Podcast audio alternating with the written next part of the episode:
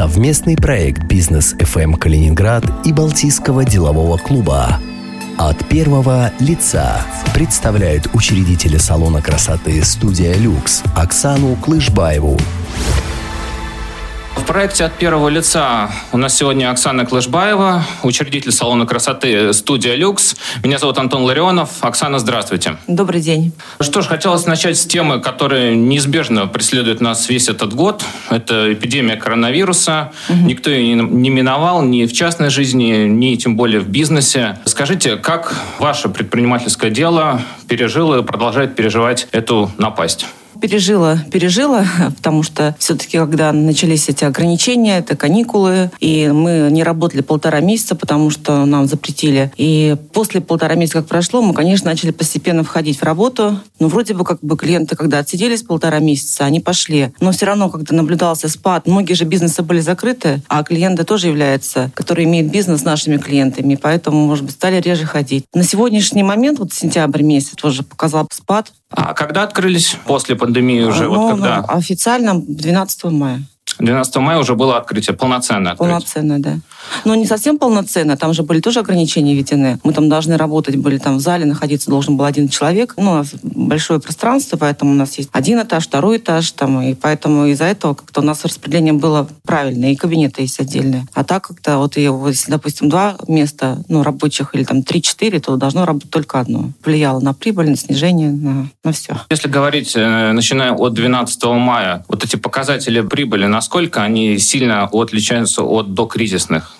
В нашем, именно в нашем салоне, да, чувствовалось падение на 25-30%. Это весом. И, а, и причем, как бы мы были, ну, говорю, полтора месяца мы не работали, кстати, вообще не было никакой ни выручки, ничего, то есть мы сидели просто. Но другие говорят, что у них вроде бы как-то все быстро наладилось, и никакого кризиса другие салоны не, не почувствовали на себе. А было ощущение, что люди поначалу боятся ходить? Ну, конечно, было, да. Было, что люди боятся этого и в маске, у нас там все эти средства полностью все обрабатывалось как положено, то есть э, как в больнице.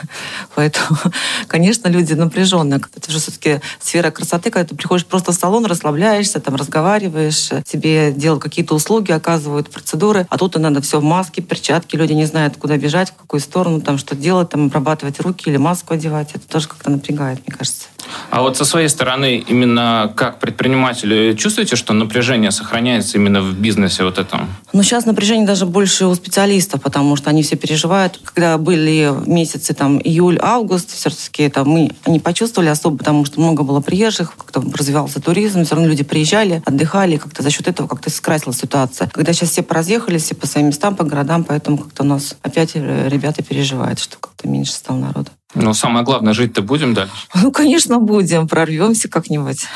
Это замечательно. Хорошо. Давайте тогда поговорим в целом о состоянии бьюти-индустрии в нашем регионе, сферы красоты. Угу. В каком она сейчас состоянии? Как вы можете вот со своей стороны описать? Во-первых, мы на рынке уже 18 лет.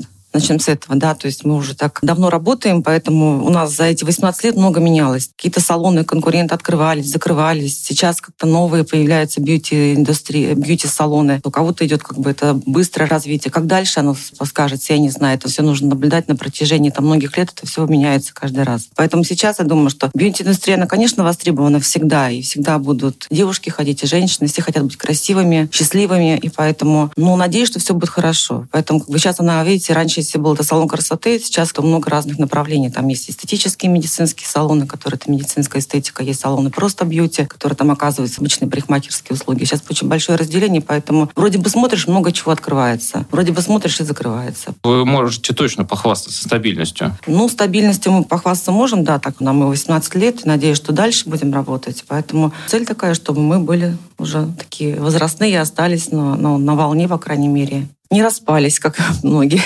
А как считаете, что стало залогом вот этой вашей стабильности? Может быть, какие-то критерии вы для себя выработать сумели за это время? Во-первых, как бы мы же давно уже работаем, говорю, что у нас было два салона. Сначала был один, потом появился второй, потом мы второй закрыли, оставили только один. Но залог, наверное, все-таки, конечно, мы растили профессионалов, и у нас работает сейчас профессионалы. Я думаю, что это все-таки скорее залог успеха нашего. Оказывать профессиональные услуги и любить свое дело, это тоже залог успеха. А вот сами заговорили о профессионализме. Если взять, э, например, индустрию красоты, бьюти, вот эту индустрию, сейчас и 10-15 лет назад, э, какие основные изменения произошли за это время? В том числе и в профессиональном уровне? Но вообще я смотрю, как бы это все растет, развивается. И сейчас это, допустим, если раньше салонов даже было не так много, да, сейчас их очень много. Хотя, говорю, мы то какое-то время наблюдали статистику, да, как, допустим, было там 400 салонов по области или по городу, уже не помню, то они как бы на такой же цифре, в принципе, держатся. Тех даже, допустим, кого мы там обучали, развивали, они уходят, работают самостоятельно на себя, поэтому они как в том что-то еще открывают, и каждый раз все меняется. Но я смотрю, как бы бьюти-индустрия, она не стоит на месте, также и в, и в средствах, которые там и для волос, и для лица, все оно умножается, умножается. Сейчас много, столько всего, что просто иногда уже начинаешь теряться. Куда бежать, что покупать и для чего. Опять же, учитывая, что долго на рынке находитесь, и сами говорили, что открываются новые салоны, есть сейчас, например, у нас на рынке какие-то салоны красоты, студии красоты, вот вы можете посмотреть на них и сказать, да, вот это мои ученики открыли студии красоты я не могу сказать, что они открыли, но работают они самостоятельно, могу сказать. Как сейчас правильно говорить, самозаняты. Давайте тогда немножко еще откатимся назад. 18 лет на рынке. С чего начиналось все? С чего начинался ваш бизнес, собственно? Именно бизнес красоты или вообще мой бизнес? Давайте и о том, и об этом поговорим. О том, что начиналось раньше, для начала. Во-первых, я раньше приехала с другого города, я жила не здесь. Вот это интересно, откуда приехала? Я приехала с Кемеровской области, с города Кемерово, как раз закончила институт, Кузбасский политехнический. И сразу, как закончила, сразу переехала сюда. Тут у меня были маленькие дети, и потом, когда вторую ребенку исполнилось два года, мы все-таки решили чем-то заниматься, потому что новый город, новое дело какое-то должно быть. И, в принципе, я была готова к этому. И поэтому решили, думали долго, что открывать. И все-таки решили становиться на красоте, потому что всегда это востребовано. Я думаю, на тот момент тоже было востребовано. Поэтому решили такой бизнес создать. И когда он развивался, ну, как-то мы хорошо вошли в эту сферу. Потом у нас появился второй этаж. В шестом году у нас появился другой салон. Мы стали работать по франшизе, по французской, известной, Франк Право. Отработали 10 лет, потом в конечном итоге решили закрыть салон. Если говорить об источниках вдохновения, что послужило источником, или, может быть, кто-то вдохновил вас на создание бизнеса? Не все рискуют, я так э, могу подойти к этому вопросу, не все рискуют начать собственный бизнес. Я говорю, что я была молодая, и чего-то хотелось все-таки открыть. Когда человек молодой что-то решил для себя, он стал, у него энтузиаст, скорее всего, больше его, там, его работоспособности, он чего-то желает сделать, сделать лучше, быть лучше, чем другие, и поэтому как бы на, это был такой основной толчок. Вы были готовы рисковать? Вы знаете, я как-то даже не думала, риски это не риски, но как-то поставила себе цель открыть салон, открыть хороший салон, набрать хороших мастеров, обучить их, выучить специалистов. Мы их это все сделали. Они у нас обучались и в Москве, и в школе школе Долорес. И во Францию ездили, обучались. То есть на высокий уровень вышли, и поэтому клиентская база у нас была очень хорошая. А у вас у самой есть какой-то ориентир? Может быть, это человек какой-то и в бизнес-плане, на который вот вы ориентируетесь? Можете сказать, да, он меня вдохновляет. Меня это ориентир. Я даже не могу сказать. Но я сейчас, наверное, ориентирована на мои девочки, мои дочери. Как-то вот они меня сейчас вдохновляют. Пойдут ли они в эту сферу, пойдут они ли в сферу красоты, потому что одна уже учится, другую профессию выбрала, вторая только подрастает. Я не знаю, она хотела быть одно время прихмахером, стилистом, хочу быть визажистом, но сейчас, я не знаю, прошло, не прошло, пока она еще учится. Вдохновляется на красота. Есть такая же слоган, если поговорка «красота спасет мир», вы знаете. Вот да, это поэтому... прекрасная фраза. Да, и мы всегда, как бы, это наш был лозунг, и всегда у нас по этому принципу мы действовали. Я думаю, что даже так. Давайте сейчас немножко от темы бизнеса отойдем и поговорим непосредственно о вас. О вас вне бизнеса. Расскажите о себе вне работы, о своих увлечениях, может, какие-то хобби у вас есть. Увлечения, да, есть разные. Это интересно, давайте поговорим об этом. Ну, во время работы у меня есть еще друг, как бы, я не просто у меня салон красоты, у меня еще есть другая деятельность, которой я тоже люблю заниматься, мне нравится. Мне вообще нравится общаться с людьми. Я много общаюсь с людьми, разных, разные люди приезжают, и появляются новые люди, с ними встречаешься, разговариваешь. А мое хобби, ну, я люблю гулять, я люблю наблюдать за природой. Вообще просто в последнее время занимаюсь тем, что вот я уезжаю из Слогорска, бывает там часто даже во время пандемии, я там больше проводила времени. Мне нравится вообще то, что касается окружающего мира, то есть и наблюдение за людьми, за птицами теми же самыми. Как-то находишь себя, что-то там для себя какие-то заметки делаешь. Потому что что люди, что животные, кто птицы, они ведут себя по жизни одинаково. В принципе, по действиям. Там что-то они делают, чем-то занимаются, там общаются, не общаются. Поэтому как-то больше в в последнее время. А так я вообще люблю заниматься, ну, как сказать, не спортом, я занимаюсь спортивной ходьбой, мне нравится нравится. Это стараюсь делать регулярно, особенно говорю, когда я в Слогорске, это каждый день, даже утром и вечером бывает. А то, что касается хобби, люблю путешествовать. Люблю путешествовать, очень нравится посещать разные страны, разные города. Очень люблю Европу, но сейчас из-за того, что, опять же, мы закрыты, не можем никуда ездить, ну, смотрим, читаем, где мы были. где-то хотим еще побывать, смотрим. Вот это, наверное, увлечение. Ну, люблю рисовать, люблю петь, люблю слушать хорошую музыку. Вот последнее даже вот время, вот все лето мы много слушали джаз, соул, как бы, поэтому такое направление было музыкальное. Люблю хорошую просто музыку. Мне нравится вообще то, что касается творчества. Люблю заниматься дизайном. Я всегда что-то стараюсь обновлять, что-то делать. Это мое личное хобби такое. Про путешествия вы сказали. Назовите, пожалуйста, топ-3 мест, городов или стран, где вам понравилось больше всего. Вы можете сказать себе, я туда обязательно вернусь, и можете порекомендовать всем туда ехать. Мне очень нравится Голландия.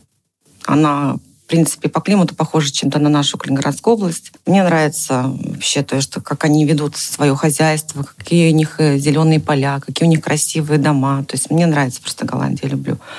Ну, там у меня просто еще родственники живут, так сложилось. И мы туда часто ездим. Ну, и ездили бы, ездили. Мне нравится город Амерсфорд. Он очень красивый городок, очень древний, 1328 э, года, по-моему, там даже какие-то захоронения еще были. Вообще это является центром Голландии, Амерсфорд. И те, кто там, если были в Нидерландах, но не посещали этот город, рекомендую его посетить, очень интересный. Ну, вообще с интересными площадьми там и ну, красивый городок, рекомендую. Также я люблю очень Германию, мне нравятся разные города немецкие. Люблю очень Баварию. Южную Германию. Южную Германию. И вот как-то два года назад посетила такой, посетили такой городок Кобург называется. Он находится тоже по дороге, есть такая романтическая дорога, по-моему, там, где несколько разных городов, романтических, таких красивых. Кобург. И чем мне понравился город, там тоже площадь очень красивая. Там даже мне почему-то он напомнил мини-Мюнхен такой, площадь Марин Плаза. Правильно, Марин Плаза? Да, кажется, да. правильно уже давно не были в Германии уже да, целый год. Вот, и там есть замок, э, который находится на, на горе. А вообще там как бы воссоединились это королева Виктория и саксонский принц Альберт вообще. Оттуда пошла история. Я даже знаю, что Диана и Чарльз принц, они очень любили туда ездить и часто посещали это место. Это вот такая историческая история, когда вот они там объединились, эти два государства, наверное, Германия и Англия прекрасный повод для того, чтобы туда, туда поехать. съездить, да. И сам по себе вот город очень интересный, красивый. Очень люблю Грецию. Люблю из-за ее моря, в принципе. Нравится очень Ионическое море. Обожаю его. Большеостровную Грецию. Да, Корф, Закинтес. Очень люблю, да, езжу постоянно в одно и то же место. И я думаю, что вернулась бы туда еще. Но и люблю, конечно, Францию. По Парижу скучаю. А кто не любит Францию? Ну, одно время как-то Париж, да, там были какие-то перевороты, там все менялось, и как-то приезжала туда, как-то не узнавала его. А сейчас я вот смотрю и думаю, да, как я скучаю по тебе, Париж. Хочется опять туда вернуться. Париж, я люблю тебя. Как было в одном фильме. Да. И давайте постепенно перебираться назад к э, бизнесу и поговорим о Балтийском деловом клубе. Угу. Многие о нем слышали, но не все знают, что это такое. Опишите, пожалуйста, для тех, кто не знает о том, что такое Балтийский деловой клуб, что это? Балтийский деловой клуб, это, конечно, это бизнес-сообщество, сообщество людей, которые занимаются разными бизнесами, даже могу сказать, что крупными бизнесами многие занимаются. Это люди, у которых можно учиться, интересно с ними общаться, это клуб, который объединяет свои определенные цели. Я в клуб вошла 10 лет назад, в принципе, стала членом клуба. Потом какое-то одно время я выходила, потом опять пришла. Но я думаю, что сейчас как-то клуб меняется в лучшие стороны. Они работают очень много и экономически развивают нашу область, помогают развивать. А вообще ну, для меня это комфортное общение. Как человек бизнеса всегда приятно общаться с людьми, которые занимаются бизнесом, его развивают, стремятся к чему-то новому, увеличивают его масштабы, это всегда заметно. И вообще интересные люди сами по себе. Клуб, ну, это, говорю, бизнес-сообщество. Это главное бизнес-сообщество Калининграда? Ну, я считаю, что это одно из сильных бизнес-сообществ Калининграда. Хорошо. А для вас самой вот это членство в Балтийском деловом клубе, что оно означает? Для меня это комфортное общение все, прежде всего девиз клуба вы же знаете, да, кто, если не мы. Всегда хочется чем-то помочь и в чем-то поучаствовать для того, чтобы как-то это было лучше для бизнеса. Все как бы основные цели бизнеса — это помогать другим людям, к другому бизнесу.